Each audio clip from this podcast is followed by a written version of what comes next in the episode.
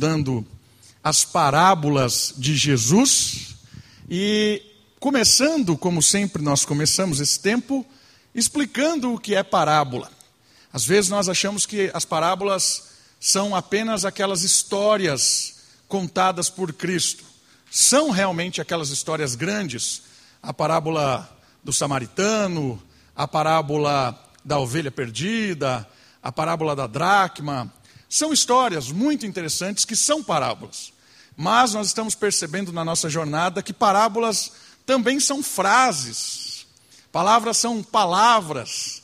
E o que é então uma parábola? Uma parábola são essas histórias, esses contos, essas palavras usadas do cotidiano para ensinar verdades espirituais, verdades profundas. E no caso de Jesus especificamente, ensinar verdades do reino de Deus e da eternidade por meio dessas parábolas, dessas, desses itens do cotidiano para ensinar coisas profundas. E nós percebemos nessas frases que Jesus usa árvore, Jesus usa água, Jesus usa várias coisas, e a parábola de hoje vai ser interessante, porque Jesus vai usar o, o próprio contexto que ele estava inserido para ensinar verdades para aquele povo duro de coração, que é o povo humano, né? não é só fariseus, saduceus, o ser humano como um todo é duro de coração.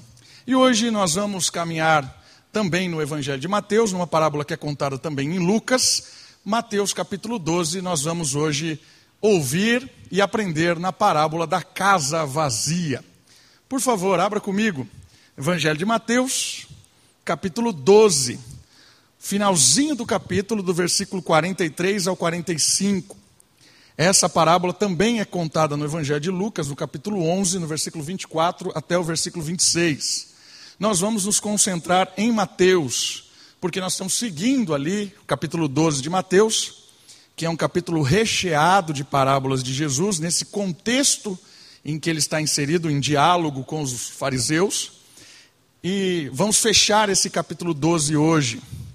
Capítulo 12 do verso 43 até o 45. Na verdade, não vamos fechar o capítulo 12, nós tem mais uma parábola depois, do 46 ao 50. Hoje nós vamos fechar o ciclo de diálogo com os fariseus. Estão comigo? Diz assim a palavra de Deus: Quando um espírito impuro sai de um homem, anda por lugares áridos, buscando repouso, mas não encontra. Então ele diz: Voltarei para minha casa, de onde saí, e chegando encontra-a desocupada ou vazia, varrida e arrumada. Então vai e leva consigo outros sete espíritos, piores que ele os quais, entretanto, passam a habitar a casa. E o último estado deste homem torna-se pior que o primeiro. Assim também acontecerá a esta geração perversa.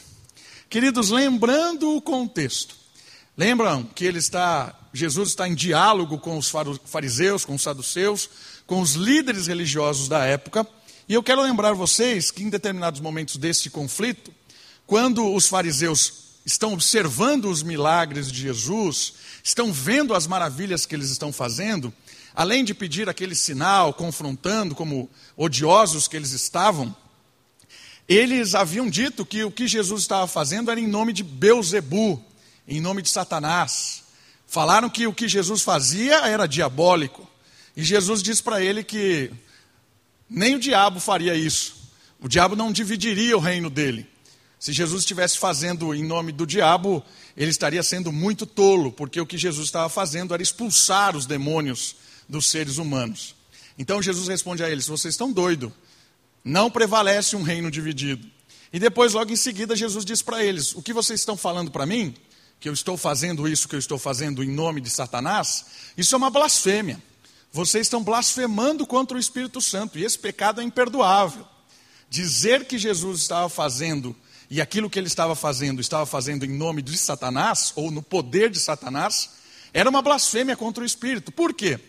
Porque o Espírito de Deus é quem fazia os milagres ali, junto com Jesus e junto com o Pai. Era uma obra trina, do Deus trino. E aí nós chegamos a esse contexto, para você entender o porquê Jesus vai usar a parábola da casa vazia e usar essa ilustração de espírito imundo, espírito impuro, ou talvez um espírito demoníaco, diabólico, satânico. Por que, que Jesus usa essa ilustração? Porque faz parte do diálogo. E Jesus vai usar essa, esse contexto, porque ele foi acusado né, de estar sendo usado pelo diabo, vai dizer para eles assim: olha o final do texto que nós lemos. Assim também acontecerá a esta geração perversa. Ou seja, vocês, a geração que está me acusando, vocês estão sendo dominados por esse espírito diabólico que vocês me acusam. E aqui é uma parábola, e aí a gente vai entender o que é que Jesus está fazendo. Por que é que Jesus está usando essa parábola desse espírito imundo que ocupa uma casa vazia e que é uma pessoa, e essa pessoa está empoderada por esse espírito, dominando ela por completo. Quando esse espírito sai e a casa fica vazia, arrumadinha, tal, ele vaga pelo deserto, vaga pelas regiões áridas. E isso aqui é um contexto muito interessante. Na, na época ali de Jesus, os desertos, os lugares áridos eram lugares assim associados aos diabos, aos demônios, aos seres assim esquisitos, vamos dizer assim. E aí esse ser vagou e ele volta e fala assim: "Olha, a minha propriedade, a minha antiga casa, está lá e agora está arrumada, porque arrumou a bagunça tudo que eu fiz quando eu saí, o dono da casa arrumou, agora eu vou voltar no lugar arrumadinho. Mas eu não vou voltar sozinho. Eu vou voltar com outros sete. Agora seremos oito. Oito espíritos imundos para viver naquela possessão, naquele, naquele lugar que é a pessoa. Essa é a parábola que ele usa, que faz muito sentido para o contexto e faz muito sentido pelo que o próprio fariseu estava dizendo. Só que Jesus aqui, ele levanta a bola para uma questão importante. Porque ele está falando, vocês estão dizendo que eu estou falando em nome de Satanás, mas eu tenho uma lição para vocês. A primeira lição é baseada neste dito popular, talvez, para que a gente entenda. Você já ouviu isso? Mente vazia é oficina do diabo. É? Procurei na internet, procurei em vários lugares. Quem é que disse isso? Não se sabe, mas é um conto popular muito interessante. Mente vazia é oficina do diabo. E a parábola tem como principal ensino para nós essa questão. Casa vazia ainda que arrumadinha, se ela não tem dono, se ela não tem um espírito que a ocupa, ela torna-se oficina de espíritos imundos. Mas olha que legal, Jesus vai usar este símbolo, esta parábola, para falar primeiramente com aqueles que o acusaram, que é a geração dos fariseus, a geração de Israel. Por isso, Israel é, em primeiro momento, nessa parábola, a pessoa possuída.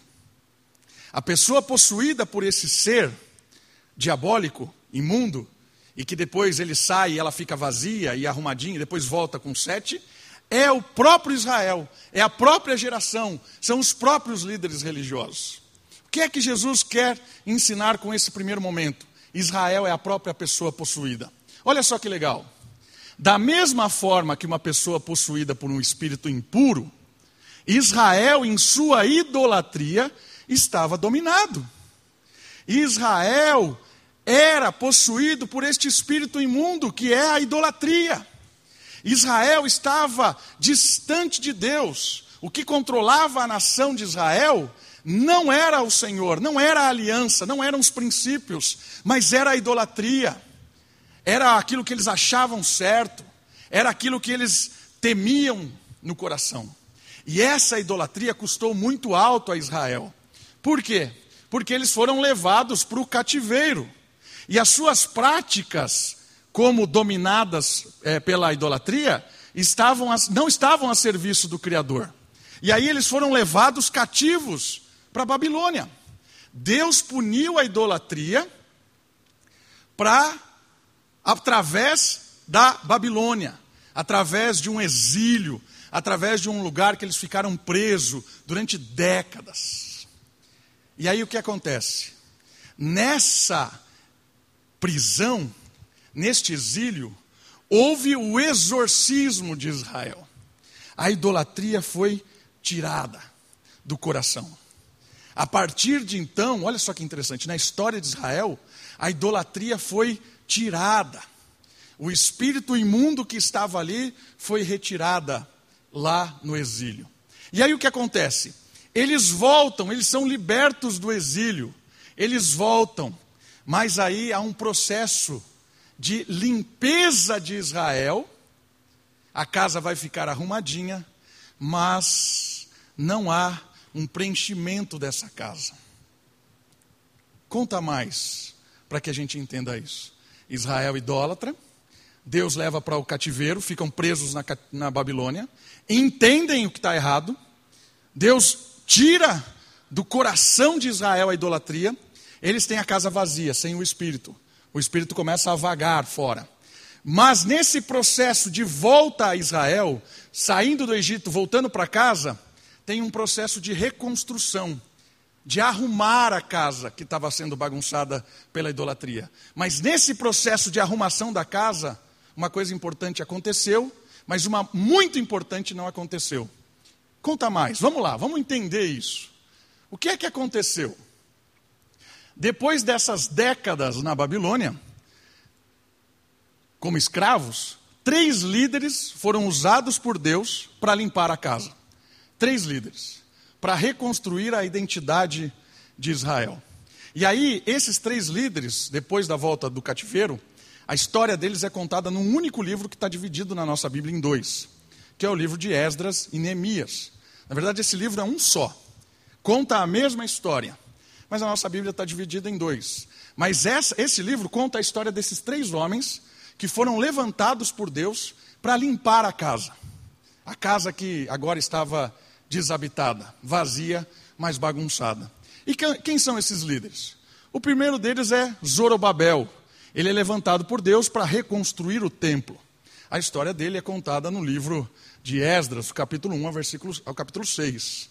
Zorobabel, ele é autorizado pelo rei Ciro, e ele volta animado com o povo, ele traz uma parte do povo que estava no exílio, e eles começam a reorganizar o templo reconstruir o templo, o lugar de adoração, de sacrifício. E eles fazem isso e, e, e, fazem isso muito bem. Só que duas coisas interessantes acontecem nesse processo. E esse livro de Esdras e Neemias é legal porque ele conta a arrumação da casa, mas ele destaca sempre no final desses três líderes, em cada um deles, um detalhe significativo que vai fazer sentido na parábola que Jesus está contando. Zorobabel, ele reconstrói o templo e no dia em que eles vão celebrar o templo reconstruído, acontece uma coisa esquisita. A nuvem que revelava a glória de Deus não aparece. Os anciões olharam aquilo e, e, e suspeitaram, falaram: Poxa, esquisito. A glória de Deus que se manifestou nos antigos templos parece que não voltou. Parece que o templo não, não, não emana a grandeza de Deus. E uma outra coisa muito estranha acontece. Alguns de Israel que estavam ali não tinham sido levados ao cativeiro, eram netos dos exilados, se apresentaram para ajudar na reconstrução do templo. E Zorobabel diz: Não, vocês não têm parte disso. Essas duas coisas são muito interessantes. Por quê? Porque o templo é lugar de todos. O templo de adoração é lugar em que todos são bem-vindos. E a outra questão é: para que a glória de Deus seja manifestada no templo, o templo é lugar de acolhimento de todos os povos. Essas duas coisas revelam algo importante: que talvez a limpeza que estava sendo feita era uma limpeza apenas de arrumação aparente, simples, sem um novo espírito ocupar o lugar que a idolatria tinha ocupado. A casa tinha ficado vazia, desarrumada, a limpeza começou a ser feita, mas ninguém começou a morar ali. Percebeu o que começou a acontecer? A casa começou a ficar bem arrumada, mas sem ninguém dentro. O primeiro deles é Zorobabel, reconstrução do templo. Mas alguma coisa estranha começou a acontecer ali. Algumas pessoas não eram bem-vindas. O outro personagem é o próprio Esdras, que foi levantado por Deus, autorizado por Artaxerxes, que era o rei, para ajudar na, no ensino, na recomposição do ensino da lei, da Torá. E ele volta, e ele começa a unir o povo, a ensinar o povo, a colocar a palavra, mostrar para as pessoas o que era certo, o que era errado. E aí, como assim acontece algo meio esquisito, acontece algo desse, dessa tonalidade. Porque em determinado momento o povo parecia que estava ouvindo a palavra, mas de repente eles começam a casar com as estrangeiras, e tinham na lei de Deus não case com as estrangeiras, e eles começam a casar, e aí uma coisa muito mais estranha acontece. O próprio Esdras e os anciões ali da, da, da, da cidade assinam um edital, um decreto. E o decreto dizia assim: vocês são obrigados a se divorciar dessas mulheres. Mas o profeta Malaquias tinha dito que Deus abomina o divórcio. Como é que esses líderes propõem o divórcio e mandam embora? Uma coisa estranha estava acontecendo. Olha a estrutura do livro Esdras e Neemias. A limpeza começa a ser feita na construção do templo, no ensino da lei. Mas parece que não tem alguém novo habitando, porque o negócio parece muito humano muito assim, arrumação na marra. E a última história, que é a história da estrutura da muralha, é mais impactante ainda. Por quê? Porque aí vem Neemias para reconstruir a muralha. Capítulo 1 ao capítulo 7 do livro de Neemias. E ele é autorizado pelo rei também a voltar, incentivado e até patrocinado pelo rei, o mesmo. E ele volta e começa a reconstrução. Começa a reconstruir. E ali duas coisas acontecem que são esquisitas. A primeira delas é que nessa reconstrução da muralha, os samaritanos, aqueles que teriam sido escravos da Síria, vêm para fazer parte. E Esdras diz: Não, vocês não são bem-vindos. E aí eles vão embora e nunca mais volta. Não há essa junção. Mas os profetas tinham dito: Israel será único de novo. Não será mais um reino dividido. Mas aqui acontece um negócio estranho. Porque Neemias, com seu esforço de levantar a muralha, disse que algumas pessoas não eram bem-vindas. E o mais interessante é no final dessa história. Eles terminam a construção do, da muralha, eles fazem lá a festa do tabernáculo, celebram, parece que tudo está muito bem, muito legal. Mas o que acontece? Eles confessam pecado, capítulo 8 ao capítulo 12 de Neemias. Mas aí o livro termina com uma história muito esquisita. Neemias começa a andar pela cidade de Jerusalém e ele percebe que o povo não está cumprindo a lei de Deus. Ele percebe que o povo está fingindo, cheio de rituais, cheio de práticas, de discurso, mas a aliança estava descumprida, os estrangeiros maltratados, os pobres novamente desprezados. A aliança não estava sendo cumprida.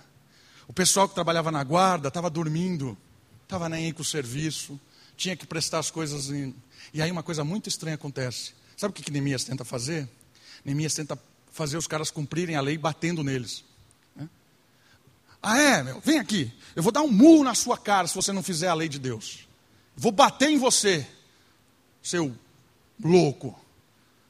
E ele começa a mostrar para o povo que ele quer que, que, que as pessoas cumpram aquilo, os propósitos, a adoração, o serviço, na marra, no soco. E o livro termina de uma forma muito estranha, ainda estranha, porque é uma oração de Neemias dizendo assim: Senhor, o senhor está vendo, eu estou tentando. E aí o livro termina. Por que é que essa estrutura do livro é tão, tão interessante? Porque ela está mostrando para nós o que é que Jesus está dizendo para eles arrumação da casa sem um novo morador é uma, oração, é uma arrumação perigosa. Por quê? Porque vai voltar a morar na casa não só o antigo espírito, mas agora uma legião de espíritos. E foi exatamente isso que aconteceu com Israel.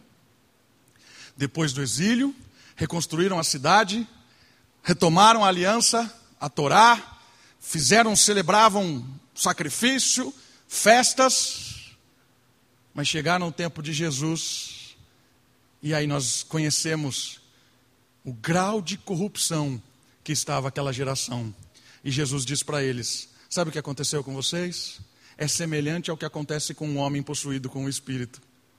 Deus tirou o espírito, arrumaram-se as questões da vida, mas não entrou o espírito de Deus.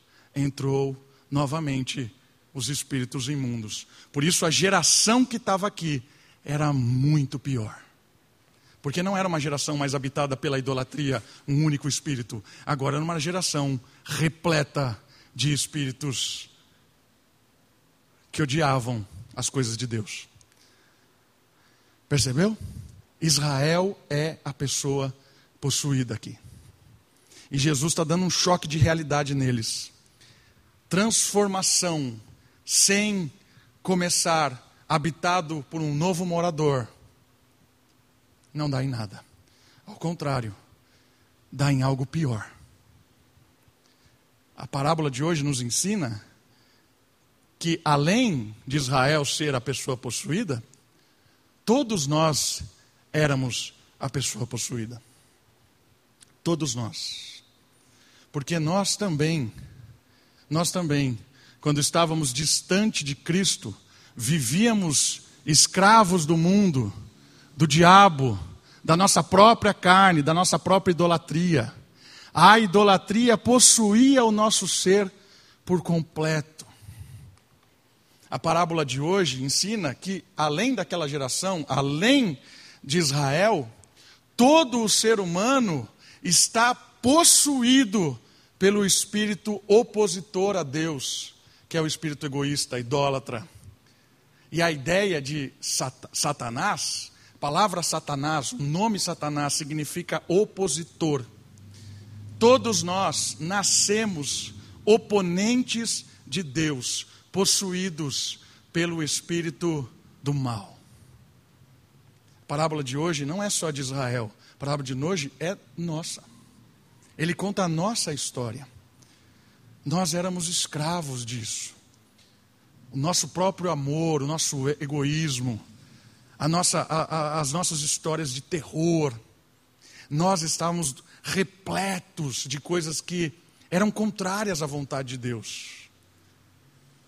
As gerações, o mundo, nasce oponente a Deus, nasce habitado por esse espírito diabólico, completamente possuído. E uma outra coisa, nem todos que se achegam à verdade são libertos. Ou seja, tem muita gente que chegou a ouvir Cristo, ouviu a palavra de Deus, ouviu os evangelhos, ouviu as verdades, como os fariseus ali. Tiveram uma visão de Cristo. E aí, de repente, essas verdades começaram a tirar da vida dessa pessoa as coisas que a escravizavam. A pessoa começou a frequentar o ambiente cristão e aí ela começou a limpar a casa dela.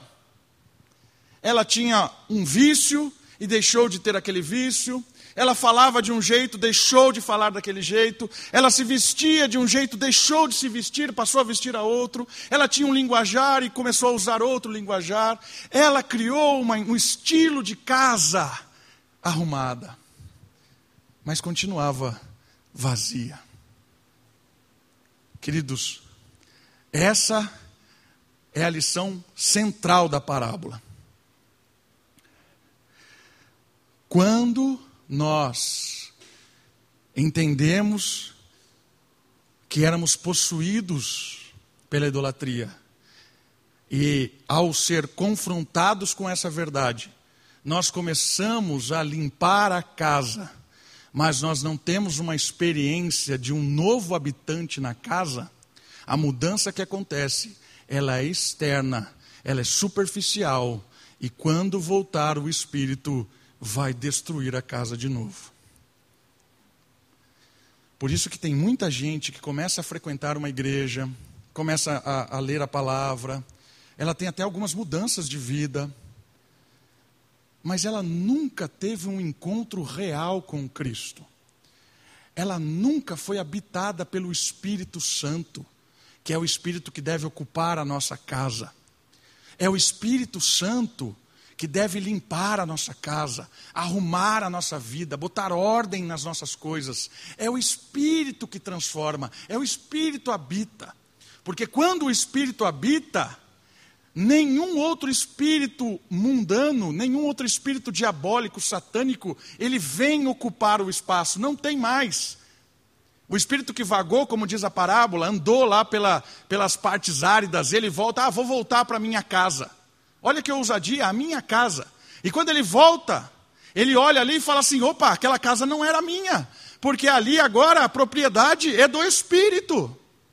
Mas quando há uma experiência apenas de religiosidade, de mudanças superficiais, vestimos a fantasia cristã, não entendemos o Evangelho, apenas vivemos um ambiente cristão quando o Espírito volta, ele volta para cegar de uma vez por todas. Entende o que está acontecendo aqui? Quando nós entendemos que nós todos éramos a pessoa possuída, nem todos nós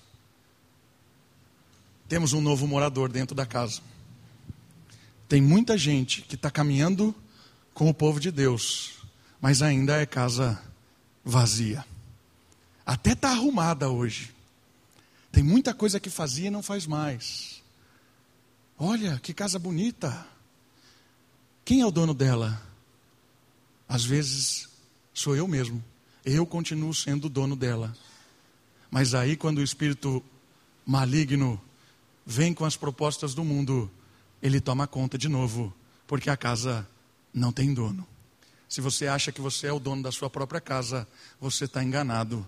Porque quando o espírito do mundo vem, ele te subjuga, te põe de joelho e domina a sua casa de novo. É isso que a parábola está ensinando para aquela geração. Vocês tiveram uma experiência com Deus, foram libertos da idolatria, passaram um tempo no exílio, expurgando, mas a mudança que vocês fizeram foi superficial. Não adianta, não dá para mudar na marra, porque a mudança é só fruto do espírito, da intimidade com Deus. E aí nos leva ao último ponto da lição da parábola de hoje.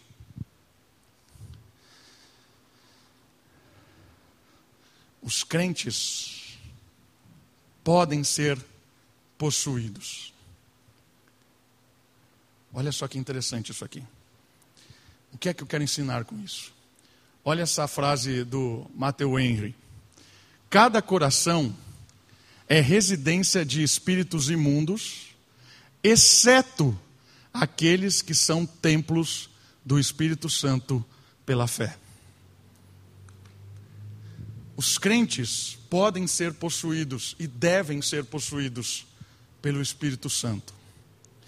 Quando nós cremos em Cristo, quando nós entregamos a nossa vida a Jesus, quando o Espírito abre os nossos olhos e de fato a gente entende o que Jesus fez na cruz por nós, pagando o nosso preço de pecado, morrendo por nós, pagando a nossa dívida, o Espírito passa a morar na nossa casa. E aí ele começa a reconfigurar a nossa casa. A pessoa que é habitada pelo Espírito, ela nunca mais é morada do espírito maligno. Nunca mais. Esse é um fator espiritual, porque a parábola, lembra que eu disse? A parábola usa coisas do cotidiano, certo? E o cotidiano ali da época nos ensina algumas coisas interessantes. Que, que histórias interessantes? Existiam pessoas possuídas por espíritos mesmo. Existiam pessoas endemoniadas, em que o espírito maligno tomava conta delas. Tem várias, uma delas é aquele que vivia no cemitério, lembra dessa história? O cara vinha no cemitério se batendo, ninguém conseguia acorrentá-lo. Jesus foi lá, expulsou o demônio, tirou o espírito maligno daquela, daquela pessoa, e aquela pessoa foi liberta da dominação espiritual. Então a parábola está usando essas histórias que eram do cotidiano para ensinar verdades profundas, verdades do reino, verdades a respeito de Israel, no símbolo que era possuído pelo espírito da idolatria, na nossa história que somos nascemos possuídos pelo espírito da idolatria, do ódio, do medo, da, da, da, da covardia, do pecado, mas também está usando uma coisa ali do cotidiano. O demônio tomava conta do corpo daquelas pessoas. Mas um fator muito interessante: quando o Espírito de Deus habita o corpo de alguém, faz morada, não existe possessão demoníaca de pessoas cristãs. Pessoa que, que recebe o Espírito de Deus, ela nunca mais é possuída por nenhum tipo de espírito, nenhum. E esse ponto é, é muito interessante nesse ponto, nesse, né, nessa fase, de entendermos isso. O cristão não é mais possuído por nenhum espírito. Essa é uma verdade do cotidiano, que Jesus usou desse símbolo, dessa, dessa, dessa, desse cotidiano, para contar uma parábola.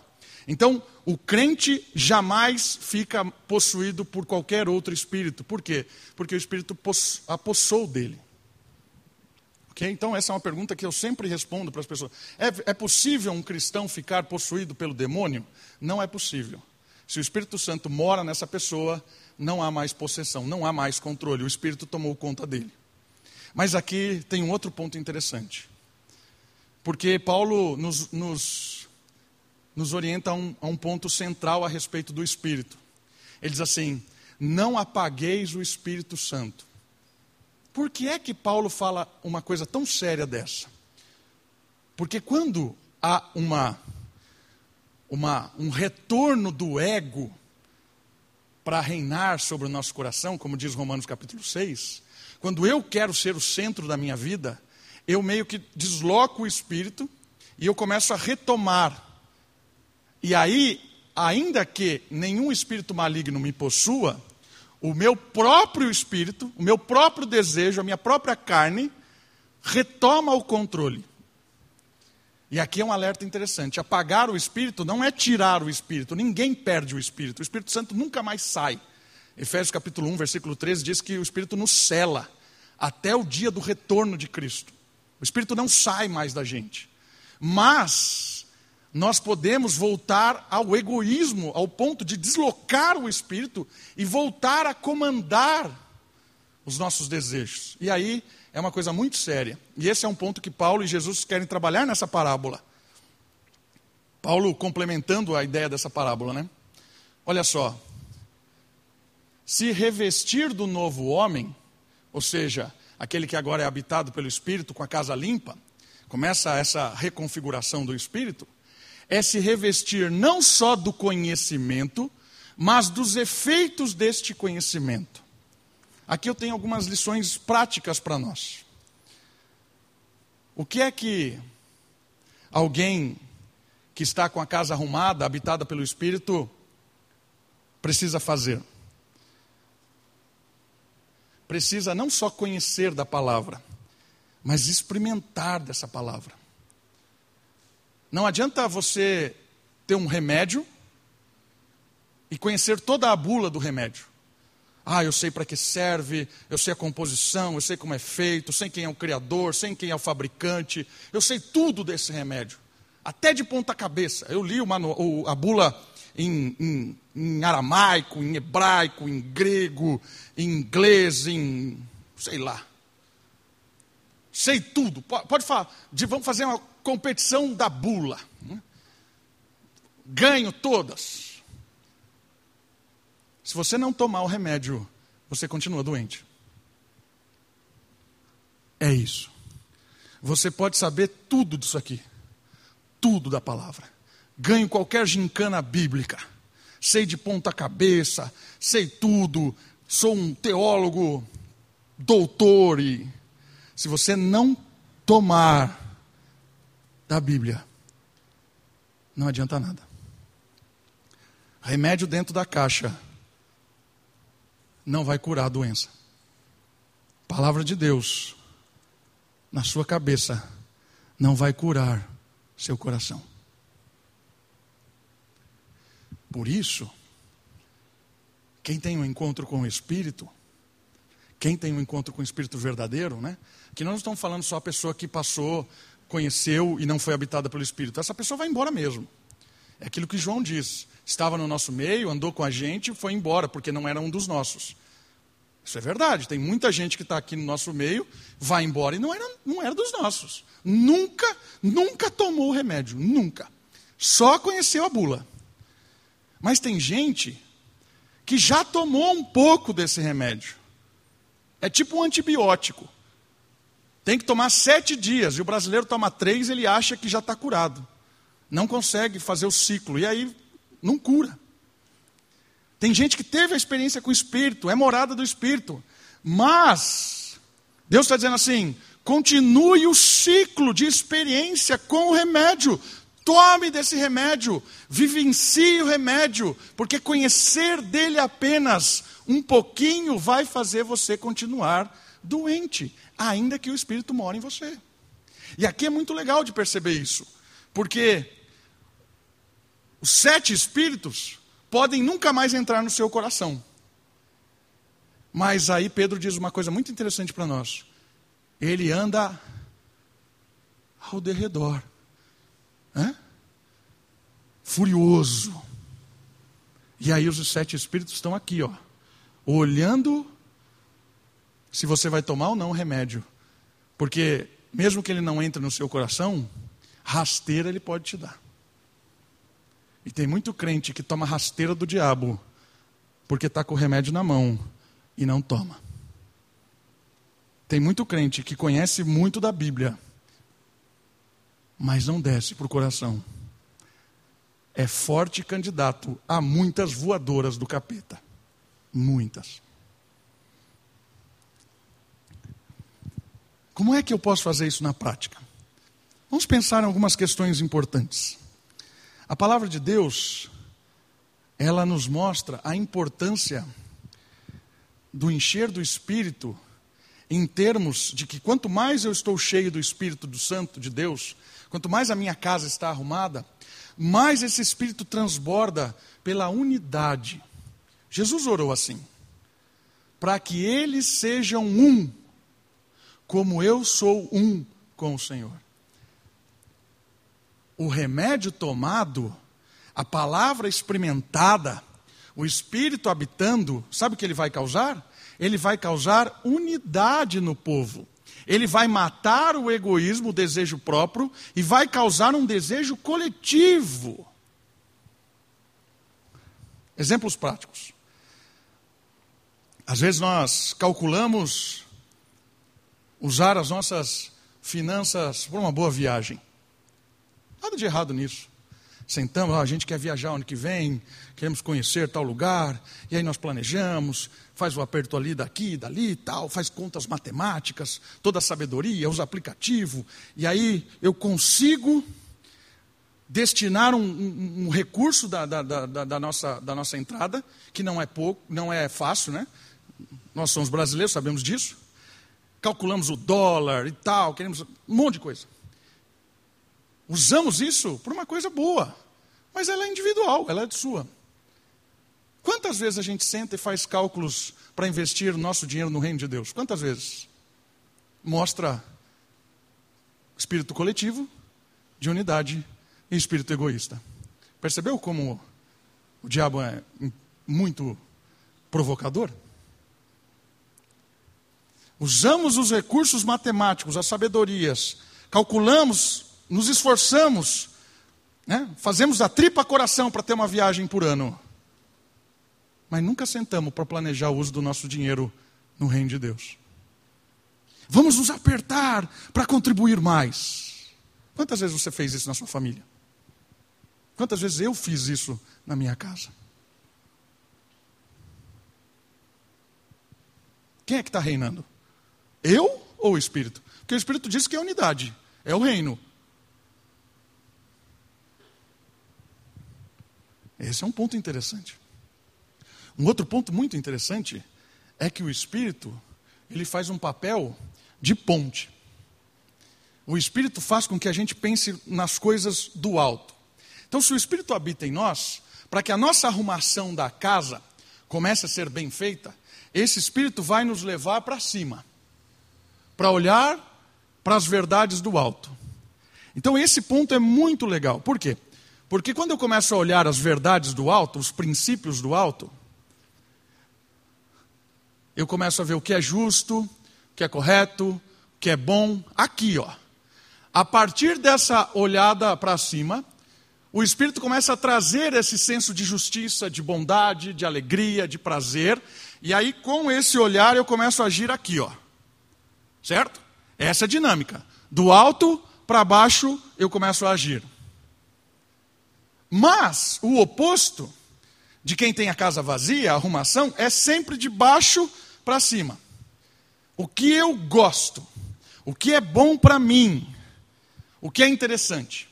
E aí, a partir disso, eu começo a definir o que é bom, o que é gostoso, o que é prazer, o que é justo. O que é justiça? A justiça que começa daqui para cá é perigosa. A justiça correta é que começa daqui e vem para cá. Percebeu a dinâmica? Do alto para cá. Quem define o que é justo é a Escritura, não aqui, não o, o, o meu íntimo. Se eu não entender isso, a minha casa, ainda que habitada pelo Espírito, eu vou dar uma deslocada no Espírito para que eu, eu, eu comece a definir as coisas. Exemplo disso. Tem um filósofo chamado Immanuel Kant. Kant ele é às vezes conhecido como o filósofo da moral. E ele viveu na época da razão. E aí uma aluna dele, muito assim assídua às suas aulas, pergunta para ele assim: "Olha, graças à, à razão, agora o nosso intelecto, nós vencemos todas as coisas. Agora, racionalmente, o homem se libertou de todas as coisas. Viva a razão." E aí Kant disse assim: "Você realmente acha que nós somos seres racionais?" Que pensam corretamente, usamos a ação corretamente? Aí ele fala assim: vou, vou, lhe propor, vou lhe propor uma história. Tinham dois vizinhos, A e B, A briga com o B. E aí, racionalmente, você coloca ali o motivo da briga. Ah, briguei por causa disso, disso, disso, disso, disso, disso, disso. Avalia racionalmente todas as discussões, o que aconteceu, minuciosamente. Eu vejo o que aconteceu, item por item. E aí você, depois de toda essa razão que você aplicou no exame da sua discussão com o vizinho, você chega à conclusão racional de que você está errado. Certo? Errado. Por que errado? Porque jamais o ser humano vai fazer isso.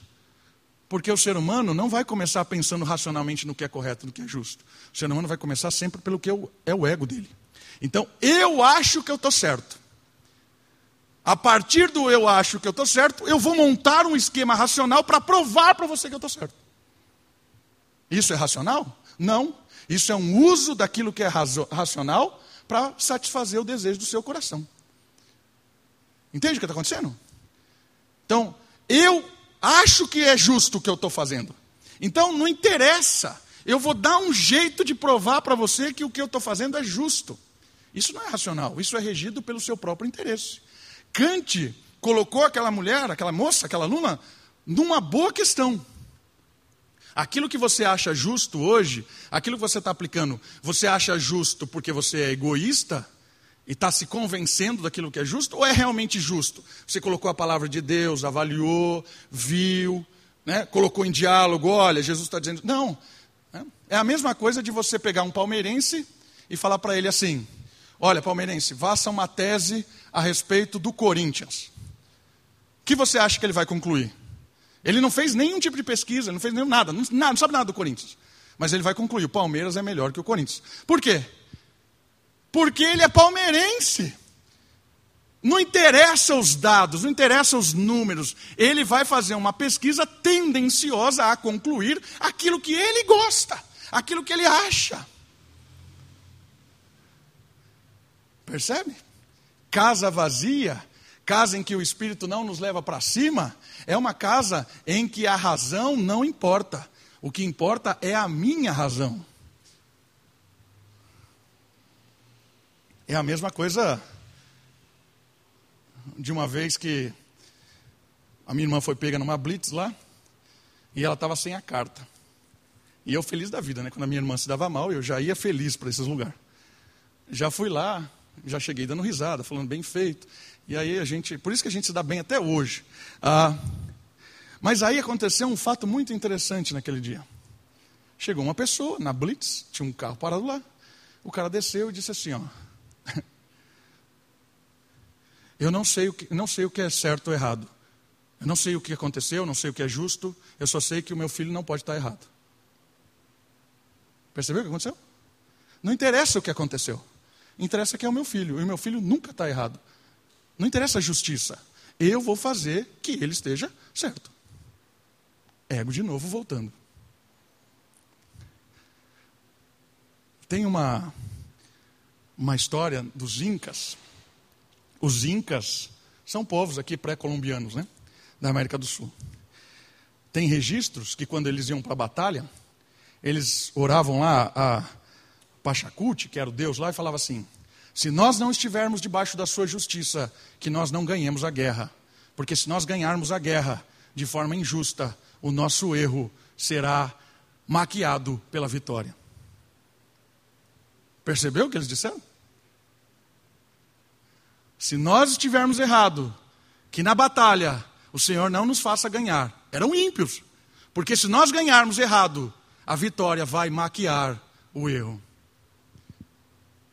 Olha que ensinamento interessante para nós que conhecemos a verdade. O fator da vitória pode maquiar um imundice de coração sujo. Você é capaz de orar, Senhor, que se isso não for justo, que o meu negócio vá à falência. Você é capaz de orar assim? Que se essa transação que eu for fazer não for correta, não for íntegra, que eu perca dinheiro. Você é capaz de orar assim?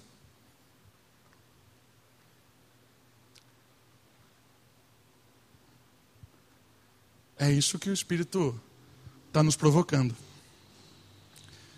Quem é que está governando a nossa casa? É o nosso espírito egoísta ou é o espírito de Deus? É a casa arrumada com a nossa próprios gostos ou é a casa arrumada com o gosto de Deus? Tem dois animais da mitologia que são muito interessantes. O centauro, que é metade homem e metade animal, metade homem do centauro é a parte de cima, normalmente ele é arqueiro. É o ser humano governando o animalesco. E o outro símbolo é o minotauro. O minotauro é o inverso, é a cabeça de animal e corpo humano. Esses dois símbolos da mitologia são muito provocativos. A humanidade, a unidade, a justiça governa ou o animalesco seus desejos, suas vontades, o seu gosto governa? Minotauro ou centauro? E por fim, é possível mudar os nossos gostos? Você fala assim, mas, mas pastor, legal, estou entendendo isso. Nossa casa está aqui arrumada, eu gosto desses tipos de coisas, mas o meu gosto, ele é justo, íntegro? É um gosto baseado aqui ou é um gosto baseado só no meu egoísmo? Como é que você vai fazer isso? Começar a filtrar os nossos gostos pela palavra de Deus. Esse tipo de música que eu gosto é agradável a Deus? Ah, mas eu gosto. Eu não gosto das músicas. Esse tipo de filme que você assiste, que eu assisto, é agradável à palavra de Deus? Ah, mas eu gosto. Esse tipo de roupa que você usa agrada a Deus? Ah, mas eu gosto a faculdade que você escolhe, o lugar onde você mora, o lugar que você trabalha, o jeito que você trata a sua família. Ah, mas eu sempre fui assim, fui criado assim, é o meu jeito. Queridos, muitas vezes o nosso jeito, nosso gosto, as nossas escolhas, elas não têm nada a ver com isso aqui. Elas têm a ver com o coletivo, com o mundo. E o mundo mal, que faz a gente gostar de coisas que não deveria gostar que faz a gente agir do jeito que nós não deveríamos agir, que faz a gente ter coisas que a gente não deveria ter. Mas a gente fica incomodado com a sociedade. A sociedade exige que a gente tenha isso, que a gente se vista assim, que a gente compre isso, que a gente goste daquilo, que a gente se porte de algumas formas. E eu me incomodo porque o meu vizinho, o que o meu vizinho vai pensar de mim se ele olhar eu com esse tipo de carro, com esse tipo de roupa? O que é que o meu amigo da faculdade vai dizer se eu disser para ele que o meu sonho não é isso, não é morar fora do país, ter muito dinheiro? O que é que as pessoas vão dizer? Se eu tenho educado meu filho, não para ser alguém grandioso, mas ser alguém fiel a Deus, o que os outros vão dizer? O que os outros vão dizer? O que é que você realmente gosta? Pare e pense. O que é que você gosta? É justo? É íntegro? É amável? Como diz a, a palavra de Deus em Filipenses? Ou é apenas agradável socialmente e é um gosto? O Espírito de Deus dá-nos capacidade de mudar nossos gostos. E como é que funciona? De cima para baixo. Eu vi que isso é justo? Legal. Eu vou começar a mudar o meu gosto a partir dessa justiça. As músicas que eu gosto vão ser a partir daqui e não a partir de baixo. Porque o ritmo de baixo vai derrubar. Saiba de uma coisa muito importante todos os gostos que você tem, todo o seu estilo, toda a sua cultura, ela é social. Se você tivesse nascido no Japão, você não gostaria de arroz soltinho, você gostaria de arroz grudadinho. Você só gosta de arroz soltinho porque você é brasileiro e não japonês. Percebe que o gosto é socialmente imposto para você? Agora, se você notar que um gosto que você tem é contrário àquilo que vem do alto pela palavra, mude o gosto, lute, clame ao Espírito para que você goste das coisas que sejam justas. Eu falei do arroz, nada a ver, mas eu quero que você perceba, o arroz nada a ver no sentido moral, que tudo que a gente tem é socialmente, é a sociedade que manda a gente gostar das coisas, vestir como a gente veste, sentar do jeito que a gente faz, o culto que a gente tem, é tudo social. O quanto disso é baseado nas escrituras do alto ou baseado no nosso gosto? Pense um pouco. Pense um pouco.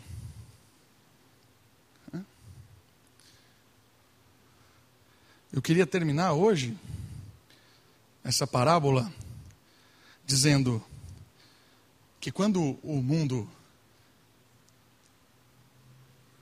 volta, a gente arrumou a nossa casa, certo? Falando de crente agora, o Espírito está aqui. Rumamos, limpamos, mas a gente não luta para mudar gostos, jeitos, estilos que são contrários à palavra. Quando isso tomar conta de nós, será oito vezes pior. Aquilo que você amava antes de ser crente, e aqui ainda está meio sujinho, se você der corda para isso, será oito vezes pior. É isso que a parábola está dizendo. Né? Conseguir vencer a mentira. Dá brecha para a mentira, que ela vai te dominar oito vezes mais. Conseguir vencer a pornografia. Dê brecha para a pornografia, que ela volta oito vezes pior. Ah, consegui vencer a, a, desonestidade, consegui vencer o jeito que eu tratava mal a pessoa, consegui vencer. Se você dá brecha, essa é a ideia da parábola. Eu quero desafiar você, meu irmão, minha irmã, a lutar dia a dia para modelar os seus gostos, os seus pensamentos, as suas vontades, os seus sonhos com as coisas do alto. Que o Espírito traga os gostos e a gente acerte os gostos com aquilo que é justo. É meu filho? É meu filho que foi pego na blitz? Vamos ver o que é justo. É meu filho, vou estar com ele. Mas é, é a justiça que tem que ser feita. Esse é o meu sonho? Eu vou pôr ele no, no crivo da palavra de Deus. Para ver se realmente é do alto ou é do chão. E eu não, eu, e, eu, eu, se eu estou sentindo que eu estou manipulando aqui, eu estou fazendo de tudo para achar que é de Deus. Estou fazendo de tudo. Chame alguém que é crente maduro e que você tem certeza que não vai ser alguém que vai só jogar confete no que está dizendo para você ouvir realmente o que ele tem para dizer para você. E aí você derrama o seu sonho e fala: É de Deus isso? e ouça o que ele tem para falar.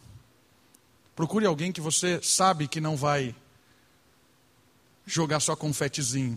É, vai lá, é isso aí. Que o Espírito de Deus encha a nossa casa, arrume a nossa casa, para que nenhum outro espírito imundo volte a atormentar. Vamos orar? Baixe sua cabeça, feche os seus olhos, ore ao Senhor, clame ao Senhor por isso, que tudo seja subjulgado pela palavra e que o Espírito tenha total liberdade de transformar nossos gostos, nossos sonhos, nossos desejos, que a justiça, o correto, o amor de Deus inunde o nosso ser. Pai querido,